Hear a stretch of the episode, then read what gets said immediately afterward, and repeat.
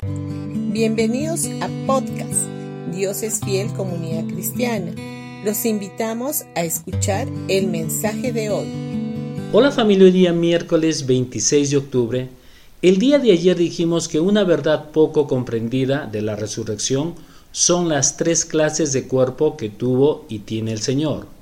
La palabra de Dios nos revela los tres cuerpos del Señor Jesucristo.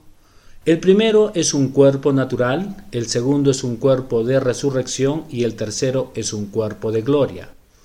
El primer pasaje al que veremos ahora está allí donde realmente comienza todo en cuanto a este tema.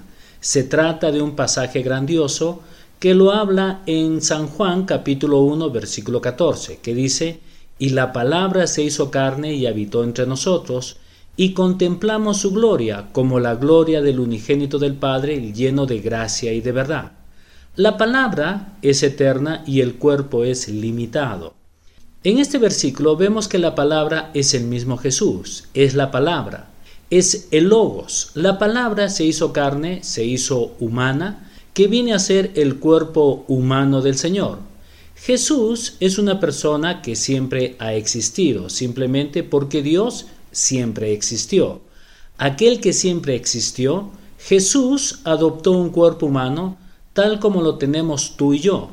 Aquí Juan escribió, y contemplamos su gloria como la gloria del unigénito del Padre lleno de gracia y de verdad. Antes de su encarnación ya existía toda su gloria. En su primera venida a la tierra Jesús trajo gracia y verdad. La resurrección es gracia y verdad. Cada vez que predicamos sobre la resurrección de Jesucristo, estamos predicando de su gran gracia y favor.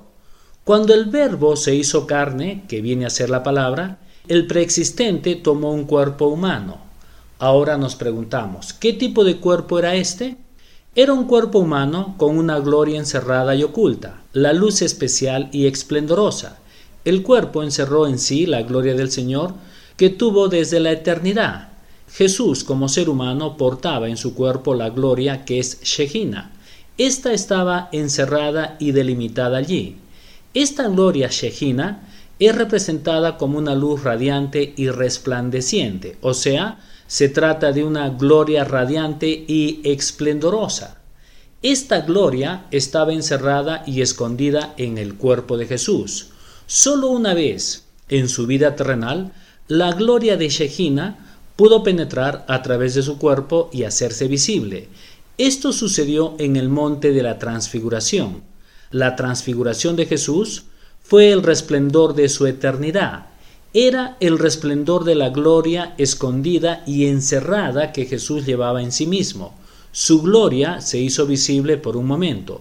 Por eso el apóstol Juan, que estaba presente, escribió y vimos su gloria. Bendiciones con todos ustedes y que tengan un gran día. El día de mañana continuaremos con este maravilloso tema.